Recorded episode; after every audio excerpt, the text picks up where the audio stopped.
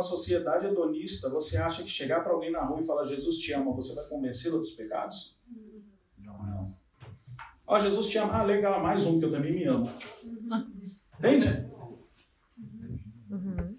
Então, quando nós pensamos nessa figura do martírio moderno, nós precisamos entender que eu e você temos verdades no nosso interior e nós não podemos negociar essas verdades. Na escola da família, o Anderson falou sobre a base de Deus e como Deus trabalha, Deus se relaciona e ele estrutura uma família. Então vocês acham que vai acabar a estrutura familiar? Não vai.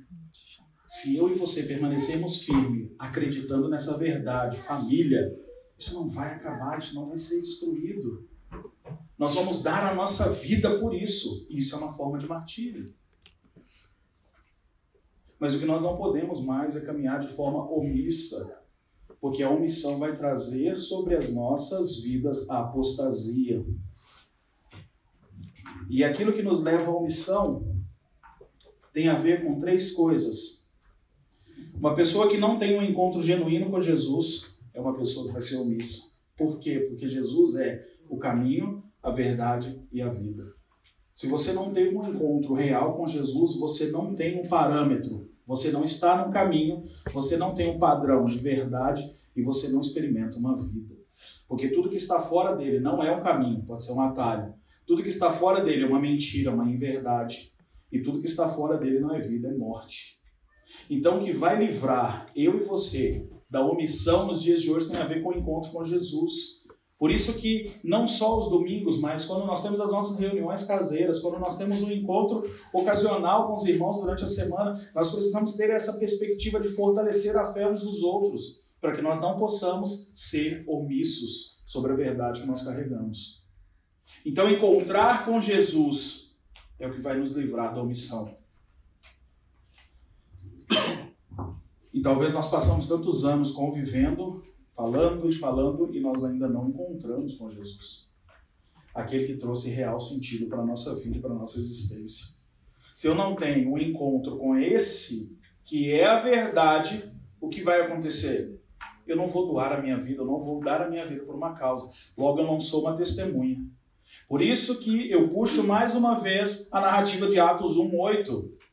Nós recebemos o Espírito para curar pessoas? Sim ou não? Também.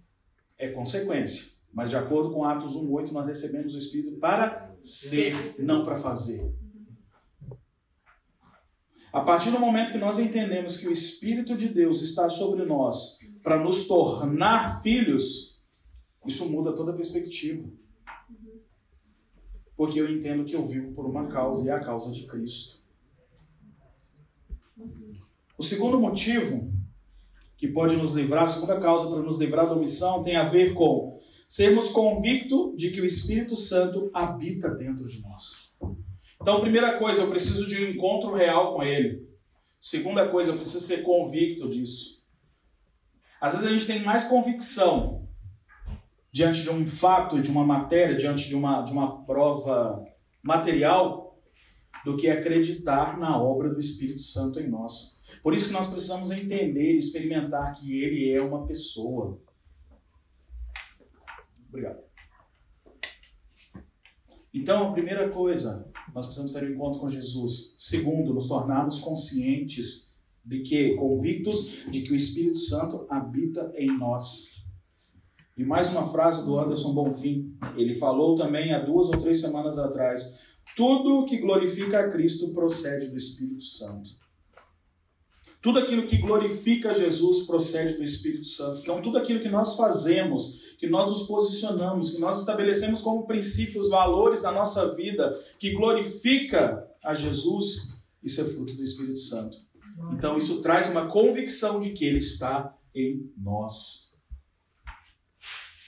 E a terceira coisa que nos livra da omissão tem a ver com ter uma vida guiada pelo Espírito.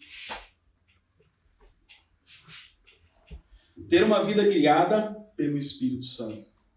Então, primeiro, eu preciso ter um encontro com Jesus. Segundo, eu preciso ser convicto que o Espírito Santo de Deus habita dentro de mim. Terceiro, eu preciso ser guiado por esse Espírito. Por isso que tem pessoas que nós olhamos e fazem coisas que aparentemente são loucura, mas não são loucura, são pessoas que são guiadas pelo Espírito.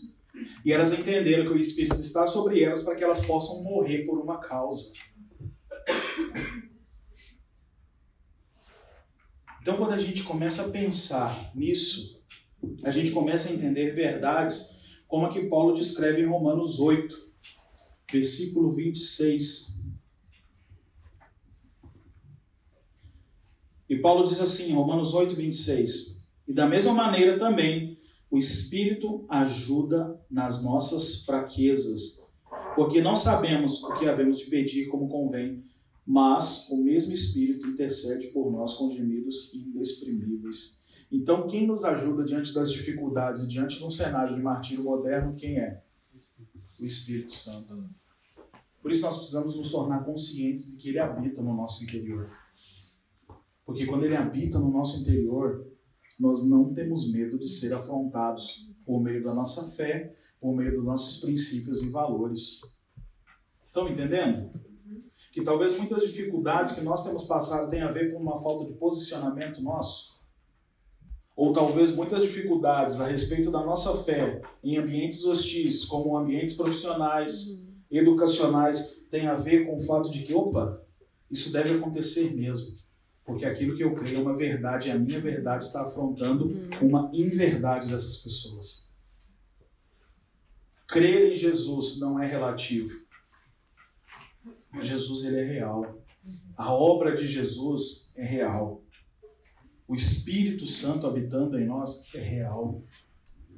Gálatas capítulo 4, versículo 6 fala que o Espírito Santo habita em nós, ou nós recebemos o Espírito, e isso nos dá o privilégio de chamarmos Deus de Abba Pai. Graças 4, 6. O Espírito Santo habita dentro de nós. Isso nos dá a condição de chamar Deus de Pai. O Espírito Santo não é um, uma força mística que se move na galáxia. Ele é Deus e se relaciona com você. Então o Espírito Santo ele não é uma força, uma energia, mas ele é uma pessoa. E nós precisamos perceber essa pessoa. Nós precisamos entender essa pessoa, conhecer, experimentar e relacionar com essa pessoa. O Espírito Santo é um com o Pai e o Filho, e ele traz a completa, perfeita revelação da glória de Deus. Então o Espírito Santo ele é um com o Pai, um com o Filho, e é ele que traz a perfeita manifestação da glória de Deus. Então, quando nós pensamos nessa figura de martírio moderno, nós precisamos entender que o Espírito Santo está comigo. Eu não vou ser derrotado. E mesmo se eu for derrotado, a verdade que eu creio jamais vai ser abalado. Então eu jamais vou me omitir e jamais vou me apostatar da minha fé. Por quê? Porque a minha verdade é o que fundamenta os meus dias. E Jesus é a minha verdade. Abra comigo em 2 Coríntios. 2 Coríntios 3.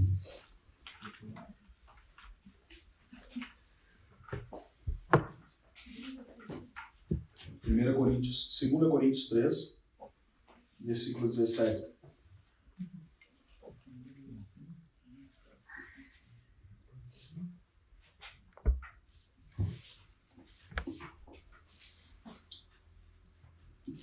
Ora, o Senhor é Espírito, e onde está o Espírito do Senhor, há liberdade. Talvez nós podemos pensar que o fato de sermos testemunhas ou mártires tem a ver com uma prisão. Mas na verdade não. Na verdade, o Espírito de Deus que habita em nós é o que nos liberta e que nos torna livres. É isso que Paulo está escrevendo para os irmãos em Coríntios. E quando nós olhamos para essa verdade, nós podemos entender que o Espírito Santo nos faz andar de forma livres, não mais presos em padrões pós-modernos. Então, logo eu já não tenho mais medo de ser afrontado por padrões pós-modernos. Por quê? Porque o Espírito habita em mim e essa é a minha verdade. E eu não negocio essa verdade. O Espírito que habita no interior de cada homem redimido é o próprio Deus. Cada homem que tem um encontro com Jesus, o Espírito passa a habitar dentro dele, e esse Espírito é o próprio Deus. E é por isso que nós podemos andar de forma livres.